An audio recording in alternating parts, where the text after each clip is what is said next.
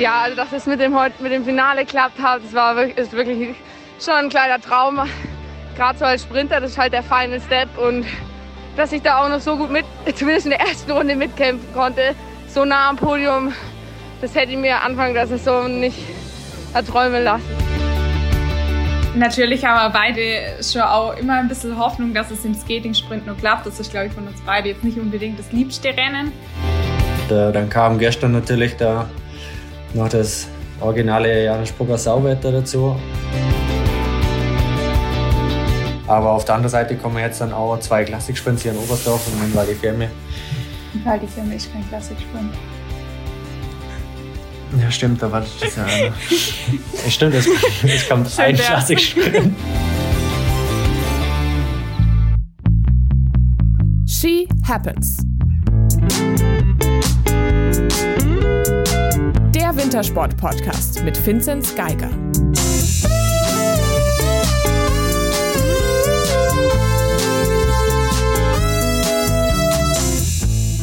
Die ersten beiden Etappen der Tour de Ski sind vorbei. Jessica Diggins und Johannes Klebo gewinnen den Auftaktsprint in der Lenzer Heide und Kertu und Ivo Niskan machen den Familientriumph perfekt. Beide gewinnen über die 10 und 15 Kilometer klassisch am gestrigen Mittwoch.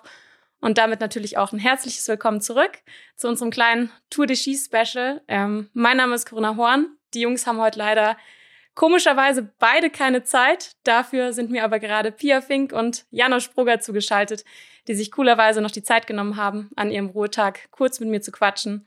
Hallo, ihr beiden. Hi. Hallo. Ähm, Janosch, du musst mir das jetzt mal bitte kurz erklären. Ich weiß, es ist gerade erst die erste Station rum, aber die Tour de Ski und du, ähm, was ist das bitte für eine besondere Beziehung zwischen euch? Ja, keine Ahnung. Also in den letzten zwei Jahren habe ich immer ein bisschen einen schwierigen Saisoneinstieg gehabt. Gerade in Skandinavien habe ich mich ähm, schwer getan, beziehungsweise letztes Jahr war ich noch krank am Anfang. Und dann war Lillehammer nicht ganz so einfach. Und äh, dieses Jahr war auch Kusamo und Lillehammer gar nicht so ähm, unbedingt das, was ich mir vorgestellt habe. Und ähm, dann bin ich ja Davos und Dresden nicht gestartet, sondern habe mich da in der Höhe in Davos vorbereitet einfach. Und äh, ja, der Plan ist bis jetzt wieder voll und ganz aufgegangen, weil ich fühle mich, ähm, glaube jetzt äh, deutlich besser wie am Anfang. Und äh, dann kam gestern natürlich da noch das originale Janis Brugger Sauwetter dazu und ähm, von dem her, ähm, ja, also die, ich nehme es gern ähm, als besondere Beziehung an.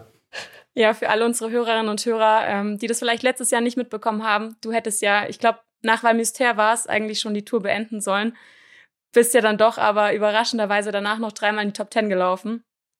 Ähm, hast du dich da wie letztes Jahr wieder mit deinem Heimtrainer abgesprochen, dass du an diesem einen Tag X bei der Tour deine Leistung abrufen willst? Ähm, ja, nee, dieses Jahr war es eigentlich, nee, überhaupt nicht so, weil wir waren in Davos, war eigentlich dann ein ganz normales Training geplant und äh, ich bin dann da von Tag zu Tag eigentlich besser in Schuss gekommen. Und äh, ja, wie gesagt, haben wir jetzt auch in der Abschlusstrainings vor der Tour dann richtig gut gefühlt schon. Und äh, von dem her, da haben wir gar nichts mehr groß abgestimmt, sondern ich wollte einfach jedes Renner ähm, schauen, was geht, was kommt. Gerade natürlich wieder Fokus auf die klassischen Renner, wie jetzt gestern eins war. Und äh, nee, da gab es irgendwie gar, kein, gar keinen besonderen Plan, sondern einfach nehmen, was kommt und wie es, wie es kommt. Und von dem her, ja, bis jetzt bin ich mit der Tour eigentlich recht zufrieden. Kann man, kann man so sagen, glaube ich. Ja, voll. Aber dann lass uns doch vielleicht mal chronologisch anfangen. Ähm, ich habe es gerade schon gesagt, Jessica Diggins und Johannes Klebo haben am Dienstag den Freistilsprint gewonnen. Ihr habt es beide leider ähm, nicht in die Viertelfinals geschafft. Ihr seid lustigerweise beide 44. geworden. da haben wir auch schon drüber geklagt. Habt ihr euch abgesprochen? Ja, natürlich. Ja, okay. wir auf die Sekunde timed, also. Nee, aber wie seid ihr beide an den, an den Sprint rangegangen am Dienstag? Natürlich haben wir beide schon auch immer ein bisschen Hoffnung, dass es im Skating-Sprint noch klappt. Das ist, glaube ich, von uns beide jetzt nicht unbedingt das liebste Rennen. Aber gerade wir hatten beide einen Trainingsvlog in Davos und dann weiß man meistens auch danach nicht, wie es geht oder ähm, ja. Drum ja, war es ein guter Auftakt. Gerade in so einem Trainingsvlog sind so sind so Sprints wie jetzt in der Lenzer Heide auf so einer speziellen Strecke, die, das ist ja eine Doppelrunde. Und in der Höhe? Und in der Höhe gar nicht so leicht zu meistern. Ähm, mein, wir sind jetzt beide keine, keine Maya Dahlquist oder Johannes Klebus im Sprint, die das einfach dann locker meistern. Und äh, wie gesagt, das war mal wieder eine spezielle Strecke, ähm, wo man einfach einen lange, relativ langen Durchlauf hat, wo man sau hohe Geschwindigkeit laufen muss, dass man da überhaupt eine Chance hat. Und dann ein, ein richtig steiler Anstieg, ein kurzer. Und von dem her, glaube ich, wir sind beide doch relativ entspannter an das ganze Ding hin. Ähm, ich mache mir da, glaube ich, immer ein bisschen mehr nach trockener wie Pia im Sprint, weil ich ja leider oder, oder Gott sei Dank ja Junioren-Weltmeister im Sprint wurde. Und ähm, von dem her, bin ja schon ein bisschen enttäuscht einfach, dass ich es wieder drei Sekunden auf 30 gefehlt habe. Aber auf der anderen Seite habe ich da auch schon gemerkt, hey, da könnte richtig was gehen in den nächsten Tagen und habe das eigentlich mehr als, als Schwung quasi mitgenommen. Und ich glaube auch, ja, bei dir auf alle Fälle auch, oder? Ja. Ich war nicht ganz zufrieden, aber auch nicht ganz unzufrieden. Ja. Mhm. Genau. Ja, Janosch Peter Schlickenrieder hat ähm, gesagt, dass wir in der Linzer Heide jetzt wieder das sehen, was wir, sagen wir mal, bei euch, bei den Herren im Sprintbereich eigentlich schon die, die ganze Saison sehen. Ähm, dass ihr einfach, sagen wir mal, geschlossen ziemlich weit von der Weltspitze weg seid. Es hat ja auch wieder keiner in die, in die Viertelfinals geschafft. Hast du da persönlich irgendwie eine Erklärung für, warum es jetzt bei euch im Sprint irgendwie noch so, noch so gar nicht läuft? Also, keine Ahnung. Ich sag, für mich war das, der Maisch einfach nicht so weit weg von der Finals, wie, wie es eigentlich immer dargestellt wird. Das sind drei Sekunden. Klar, sind drei Sekunden muss man auch erst schneller laufen, weil man läuft einfach maximal schnell. Aber auf der anderen Seite kommen jetzt dann auch zwei Klassiksprints hier in Oberstdorf und in Val di Fiemme. Weil die Firma ist kein Klassiksprint. Ja, stimmt, da war das ja einer. stimmt, es, es kommt Schön ein Klassiksprint. Oder Klassik-Masse starten, weil die Firma so rum ist. Genau. Nee, aber ich glaube auch, dass wir da ähm, nicht ganz so weit weg sind wie jetzt im Skating-Sprint. Skating-Sprint ist einfach was Spezielles. Das sieht man, was da für Leute hier weiterkommen. Ähm, das sind ganz speziell da die jungen zwei Schweizer Valerio Grund und Janne Griebli, das sieht man, was die in den letzten Jahren auch gleich haben im Skating-Sprint. Ähm, das sind einfach komplett andere Läufer wie mir. Und äh, die haben dafür zum Beispiel, also ich nehme jetzt mal die als, als, als Spezialfall, die in der Distanz einfach überhaupt nichts zu melden. Und äh, im Großen und Ganzen sind mir halt alles Typen in unserem Team, die manche überhaupt nicht Sprinter können oder so, so teilweise Sprinter sind, wie jetzt ich oder wie ein Thomas Bing oder so, die schon mal in einem Sprint weiterkommen können, aber sich jetzt da nicht drauf fokussieren und da auch nicht im Training jetzt sagt, äh, man macht, macht ein reines Sprinttraining. Sondern wir sind eigentlich schon eher so auf, gerade speziell ich, bin schon auch eher so auf der Distanz bis 15 Kilometer unterwegs. Und da ist es bis jetzt mir noch nicht so gelungen, noch mehr quasi in Sprint zu investieren. Und ich glaube, das hat sich bis jetzt ähm, auf die gesamte, gesamte Ausbildung von mir ganz gut ausgewirkt, weil ich ähm, nicht umsonst jetzt bei der Tour auch schon wieder irgendwo um die, um die Top 10 rum war in der Distanz. Und äh, ja, in den nächsten Jahren habe ich auf alle Fälle vor, da im Sprint was zu tun, weil das ist schon langweilig, wenn man da immer nur einmal läuft, so ist nicht. also ist, es ist ein blöder Tag irgendwie, wenn man da drei Minuten einen Wettkampf hat. Aber wie gesagt, ich sage immer, was man nicht der speziell trainiert ist, das fällt nicht vom Himmel. Das kann man halt dann vielleicht auch nicht so gut wie was anderes, wo man einfach Wert drauf legt. Ja, klar. Ähm, Pia, du hast gerade schon gesagt, du warst auch nicht ganz zufrieden. Trotzdem war es ja für euch Mädels insgesamt eigentlich ein super Auftakt. Es sind ja, ich glaube, Coletta Rützek ist ja Sechste geworden, Laura Gimler Neunte, mhm. Viktoria Karloff 14 und Anne Kreel, äh, Anne, Anne Kreel, Anne Winkler als 27. auch noch in die Top 30. Ähm, dann war ja trotzdem eine super Stimmung im Team, oder? Ja, auf jeden Fall. Gerade die Coletta hat ihre ganze Olympia-Quali gemacht und die Laura ihre halbe. Und ähm, ja, das sind ja meine Trainingskolleginnen und da habe ich mich schon sehr dafür gefreut. Und ja, gerade dass vier Mädels dann doch unter die Top 30 waren, ich glaube, das hat man auch schon lange nicht mehr. Und doch, also es war auf jeden Fall ein richtig gutes Ergebnis für die vier. Dann lasst uns vielleicht noch kurz über den gestrigen Klassisch-Einzel sprechen. Ähm, ich habe es mir ganz entspannt zu Hause im Trocknen von der Couch angeschaut. und man muss sagen, ich hatte wirklich das Gefühl, dass es mit dem anhaltenden Schneefall wirklich sehr, sehr, sehr schwere Bedingungen waren. Ähm, War es auch wirklich so? Ja, also es ist halt immer so um 0 Grad. Das sind halt ein bisschen schwierige Wachsbedingungen. Dann weiß man nicht, ob man den aufgrauten Ski nehmen soll oder doch einen gewachsenen Ski. Und ähm, ja, ich hatte ja eine recht niedrige Startnummer, bin fast ein, als eine von den ersten gestartet und war dann echt ganz schön nervös, weil ich nicht wusste, wie jetzt unser Ski ist und ähm, ja, was Versuchskaninchen.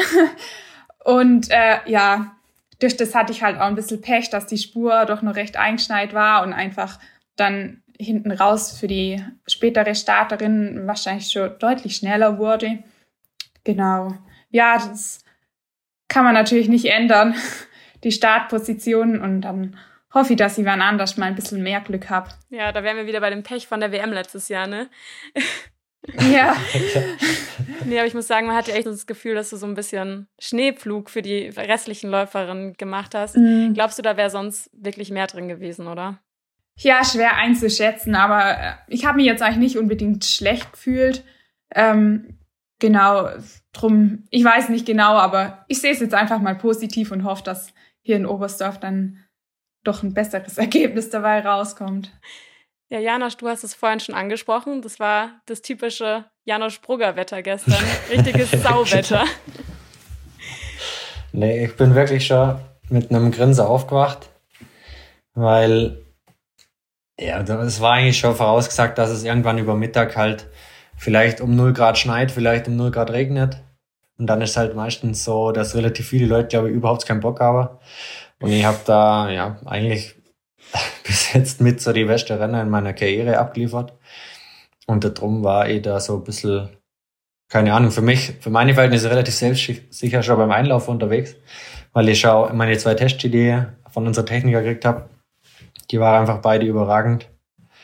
Weil ich habe sogar mit meinem Zweitski beim Einlaufen Leute einfach überholt und wusste, dass mein Ski, den ich dann im Wettkampf dran mache, dass der noch besser ist. Und von dem her ich war da relativ entspannt vor dem Start unterwegs. Und äh, ich bin eigentlich auch im Wettkampf komplett entspannt losgelaufen, also für meine Verhältnisse, aber es war dann doch, glaube auch nach 2,4 Kilometer, habe immer noch die 10 schnellste Zeit gehabt, obwohl ich jetzt da nicht ultra reingestochen bin oder sowas. Und von dem her, ich wusste dann auch, dass, mir, dass ich einen relativ geilen Startplatz habe, einfach, weil du laufst dann in der zweiten Runde irgendwo in die Topgruppe rein, da startet dann Colonia oder Bolschunov oder wie sie alle heißen. Und du hast dann da, wenn es dir ein bisschen schwerer geht, einfach auch jemand, der dich zieht oder wo du mitlaufen kannst. Und äh, nee, von dem her war wieder ein cooles Ding gestern.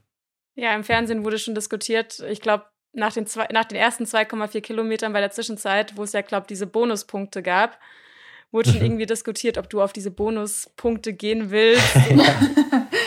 also, wenn es da eine Preisprämie gäbe, dann wäre ich drauf gegangen, aber so nur für den, nur für den Punkt, da wäre es nicht wert gewesen. ähm, ich habe noch eine Frage zu, zu eurem Material. Ihr seid ja, ich weiß gar nicht, also bei den Damen auf jeden Fall alle. Ich weiß gar nicht, ob es bei euch Herren auch so war. Ähm, ihr seid ja mit der Novax-Variante gelaufen. Mhm. Alec, ähm, also Alex Schlosser. Ja. Warum habt ihr euch dafür entschieden?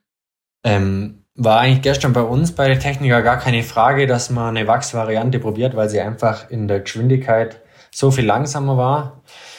Und dann auch mit, mit dem Schneefall eigentlich das Wachs komplett unbrauchbar war, weil du hast am Berg ähm, ja, hat es komplett gestollt. Das heißt, du hast also den Pulverschnee oder den Schnee, der gefallen ist, komplett aufgesammelt und bist dann wie auf hohe Eier da hochgewatschelt und konntest dann oben abschaben. Und äh, von dem her war es eigentlich da gar, gar keine Frage, dass wir auf, den, auf die Novax-Variante gehen, weil es einfach, ähm, ja, das war top, das hat nicht geeist. Also das heißt, der Schnee, die Feuchtigkeit ist nicht unter dran angeeist, sodass es auch wieder nicht mehr funktioniert hätte. Sondern das war, dort ist top, also ein Großteil vom Team, nicht alle, ähm, hatte einfach top, top Stieg und ich denke, in der Abfahrt waren wir absolut dabei, was die Geschwindigkeit angeht. Weil ich habe auch, ich bin dann ein Stück mit dem Dario Colonia gelaufen und der hatte deutlich langsamere Skiweg und von dem her war, war das, denke ich, erst auf alle Fälle die beste, beste Wahl, die man treffen kann. Ja, wir Mädels haben auf jeden Fall nur den Wachsski davor testet und es war dann aber eindeutig, dass der Aufrauschski der bessere ist und ich glaube, deswegen habt ihr Jungs dann auch nur, nur den Aufrauschski eigentlich testet, genau. Stand dann gar nichts anderes. Ja, es wäre wär gestern. Ja. Ja, es war gestern sogar eigentlich so Bedingungen, dass du ein normaler Wachsski hättest nehmen können. Also musstest gar nicht den speziellen Novax nehmen und hättest einfach die, die Zone, die normal gewachst wird mit Steigwachs, hättest einfach mit richtig grobem Schmirgelpapier aufhauen können und so laufen. Also es war gestern echt so, dann bei uns nach dem Damenrennen, wo man gesehen hat, dass die, die Mädels mit Novak Ski einfach gute Ergebnisse gemacht haben, einfach gar keine Frage mehr, dass man das Wachs überhaupt testet. Ja. Weil ja. das so, so eindeutig dann war. Genau. Ist ja auch gut ausgegangen am Ende, also. Ja, wie gesagt, wieder, wieder nicht für alle, was, ja, es ist, es ist fast normal, weil es einfach so schwierige Bedingungen sind, dass nicht jeder so Glück haben kann, dass das Material läuft, aber ich war da eigentlich relativ safe unterwegs und auch, wie gesagt, mit einem breiten Grinse schon beim Anlauf, weil ich wusste, das Ding, wo ich da Fuß habe, das funktioniert auf alle Fälle. Jetzt liegt es nur an mir, dass ich da was draus mache. Dann ist ja fast ein bisschen schade für dich, dass jetzt die nächsten beiden Tage eigentlich gutes Wetter angesagt ist, oder? ja, ist fast ein bisschen blöd eigentlich. Nein, Schmarrn. Aber es ist halt nicht nur die Ski, da muss man starten. Das ist ein bisschen blöd, aber man nimmt ja. wie es kommt. Eben. Was sind jetzt eure, eure weiteren Planungen? Gibt es schon Überlegungen, ähm, die Tour vielleicht irgendwie frühzeitig zu beenden oder schaut ihr wirklich von Etappe zu Etappe? Also ich glaube, bei uns beide ist der Plan gleich, dass wir auf jeden Fall bis Val die Fiamme laufen. Genau, und die ganze Tour mitnehmen. Ja. Weil, wie gesagt, ich habe ja gedacht, dass in di Fiamme noch ein Klassikspring kommt, der kommt leider nicht. Aber, aber kommt ja noch ein Klassik-Massestart, der auch. Der war ja Jahr, letztes Jahr auch gut ja, dich. Von dem her. Also bis dahin auf alle Fälle. Und wenn man dann schon mal in di Fiamme ist, dann kann man auch noch die letzten 10 Kilometer laufen, so ist nicht. Also die bringen, bringen dann keinen um, hoffentlich. Denkt ihr schon an die Alpe Chemis? Ab und zu schon. Heute, ähm, ja, haben wir die Strecke im Ried nochmal angeschaut und dann beim Burgstall hochlaufen, habe ich mir dann schon gedacht, ja. Ja, das ist ungefähr gleich. Der Skihang ist nur ein bisschen steiler und länger, aber gut. Also ich finde, es ist ungefähr gleich. Der Burgstall ist ungefähr genauso lang wie die Alpe Chemis, nur dass man da halt morgen viermal hochläuft. Die Freude, ich höre sie schon. Aber ihr habt es gerade schon gesagt, ihr hattet jetzt heute einen Ruhetag. Wie schaut denn so ein, so ein Tour-Ruhetag Ruhetag bei euch aus? Mm, ja, also insgesamt versucht man ein bisschen länger zu schlafen, sich auszuruhen, ähm, dann viel essen, viel trinken und heute Morgen haben wir uns dann nur ein bisschen locker zu Fuß bewegt und gerade heute Nachmittag waren wir dann auf der Wettkampfstrecke, haben nur ähm, die Ski für morgen getestet und uns die Runde nochmal angeschaut. Genau, und auch viel mehr steht dann eigentlich auch nicht mehr auf dem Programm. Mhm. Physio noch, genau. Ja, es ist eigentlich wie so ein, wie so ein halber Trainingstag. Einfach locker bewegen. Und ein bisschen. Nicht Ahnung. nur im Bett liegen. Genau, nicht nur rumliegen, weil sonst wird man auch langsam oder dann wird alles so zäh und träge. Ja. ja. genau. Aber es ist immer ein bisschen unterschiedlich, je nachdem, ob man einen Ski testet oder ob man das nicht machen muss oder, oder wie, auch, wie auch das Wetter ist, weil wenn man jetzt halt morgen, wenn es voll geschifft hätte oder sowas, dann äh, wäre die, die Crossrunde sicher ein bisschen kürzer ausgefallen, wie wenn es schönes Wetter wäre. Also das ist ganz unterschiedlich, aber so ein bisschen Bewegung und doch auch Regeneration. Ja, genau. War euch das auch wichtig, dass ihr gestern noch aus der Lenzer Heide nach Hause gefahren seid, dass ihr heute auch wirklich in Anführungszeichen einen richtigen Ruhetag habt und nicht auch noch irgendwie Weiterreise? Ja, eigentlich schon. Also wir hatten gar keine andere Option oder andere Wahl, aber für uns ähm, oder die Strecke sind ja nur waren knapp zwei Stunden. Von daher hat man eigentlich nee, auch gar nichts anderes nee. überlegt. Und Schau. so hat man halt heute wirklich den ganzen Tag eigentlich frei und sitzt nicht nur im Auto. Ja. Wow, nee, ist ja wie gesagt durch die kurze, kurze Reisezeit oder kurze Autofahrzeit ist es eigentlich überhaupt kein Stress gewesen gestern, was Zeug zusammen zum Packen und dann sich hierher zum Begehen, weil dann ist wie gesagt der ganze Tag halt entspannt, wie dass mhm. man das halt nochmal aufdröselt in einen halben Reisetag und dann müsste ich, müsste ich ja quasi nur nochmal auf Ski und dann wäre das alles so quetscht und mhm. ein bisschen zehrender, wie, wie man das komplett an einem Tag durchzieht. Und dann war halt ein bisschen entspannter. Ja, wir hatten jetzt in der Lenzer Heide waren ja ein paar Zuschauer vor Ort. Ähm, in Oberstdorf wird es jetzt wieder leider nur leere Ränge geben. Ähm, wir hatten das ja jetzt schon öfter diese Saison. Es ist irgendwie eigentlich schon so normal geworden, zwischen Geisterrennen und äh, Rennen mit Zuschauern hin und her zu wechseln. Ist das für euch irgendwie, irgendwie ein Problem? Oder macht es einen Unterschied? Mm, nee, ein Problem ist es eigentlich nicht. Ich glaube, gerade an keine Zuschauer hat man sich schon fast wieder gewöhnt. Aber es war jetzt echt schön in der Lenzer Heide, dass ein paar Leute da waren. Unsere beiden Familien waren da und ja, da läuft man dann halt doch vielleicht nochmal anders oder ja. ja ich habe mir da immer nicht so viel draus gemacht und habe gedacht, ohne Zuschauer, das, keine Ahnung, das kriegst du eh nicht so mit. Aber jetzt in der Lenzer Heide war doch eigentlich jeder Anstieg von unten bis oben besetzt mit Leute. Und das war jetzt im Nachhinein doch was ganz anderes mhm. zum Laufen, weil einfach Stimmung da war. Es war einfach laut an der Strecke, es war Krach, es war Kuhglocke, es war Alphorn unterwegs. und die Leute haben dich angeschrien, deinen Namen geschrien und das war irgendwie halt doch deutlich cooler, wie, wie wenn da einfach Geisterstimmung ist und deine Trainer dir zwar Zwischenzeiten zurufen, aber mhm. sonst ungefähr Todesstille ist. Ja, da fühlt man sich dann manchmal halt nicht wie bei einem Weltcup. Ja, dann, ja. dann könntest du auch, könntest auch gerade der mehr Langläufer wie unser Klischee so in den Wald rein und irgendwann wieder raus. Ja, genau. Und von dem her war es dann jetzt, wo man es halt wieder gesehen hat mit Zuschauern, war es dann irgendwie, fehlt doch ganz schön was, mhm. wenn nichts da ist. Und das ist auch hier halt wieder sauschade, weil die Strecke ja, die ist ja bei uns meistens extrem weitläufig und da könnte sich ja 5000 Leute hinstellen und es wäre nicht, nicht die Masse an Leute in einer Traube. Und das ist irgendwie doch extrem schade und wäre so langsam auch mal wieder an der Zeit, dass da, dass da ein bisschen was geht. Ich glaube, wir sind mittlerweile alle extrem leid, dass da so tote Hose ist. Mhm. Und auch für die Veranstalter, die haben genauso viel Aufwand ähm, ohne Zuschauer wie mit Zuschauer. Aber es kommt unterm Strich auch kein Geld dabei rum. Und von dem her, ja, muss auch aus Veranstalter-Sicht im Moment dann, oder ja, muss froh sein um jeden, der das noch austrägt. Weil, wie gesagt, du hast einen riesen Aufwand für das, dass dann klar, du 150 Sportler am Start hast, die Weltklasse ist da, aber es sind halt keine Zuschauer da. Und mit den Zuschauern steht und fällt das ganze Ding halt auch irgendwo. Und von dem her, ich finde es langsam schon mal, schon mal wieder sehr cool, wenn, wenn wieder ein bisschen Leute da wären. Aber mal wird sehen. Ja. Man kann es ja selber nicht ändern, ne? Nee. nee. Aber dann habe ich noch eine Frage für euch zum Abschluss. Morgen ist ja der 31. Jetzt kommt's. Leider müsst ihr ja am Sonntag, am, er, äh, am, nee, am Samstag, am 1. müsst ihr ja auch wieder ein Rennen laufen. Ähm, ja. Gibt es da trotz... Sogar recht früh. also gibt es da keine Silvesterparty bei euch? Nee, also Silvester ist, glaube ich, schon die letzten Jahre immer für uns ausgefallen, weil da eigentlich immer die Tour de Ski war und ähm, ich glaube, wir waren nie bis um Mitternacht wach. Wir sind immer früher ins Bett und ich glaube, dass das morgen wird es genauso sein, weil unser Wettkampf ist ja erst am späten Nachmittag und ähm, dann werden wir halt nur was Abendessen und dann ganz normal ins Bett gehen und gerade am Samstag ist ja auch schon um halb zehn Start, also müssen wir doch recht früh aufstehen und ja, da ist uns dann der Schlaf doch wichtiger. Wir sind, wir sind ja eh, wir Leistungssportler sind ja gerade um Weihnachten Neujahr eh nicht so die Feierbiester. Weil da, du bist immer mit in der Saison und bist jetzt da nicht drauf erpicht, ähm, das völlig ausarten zu lassen.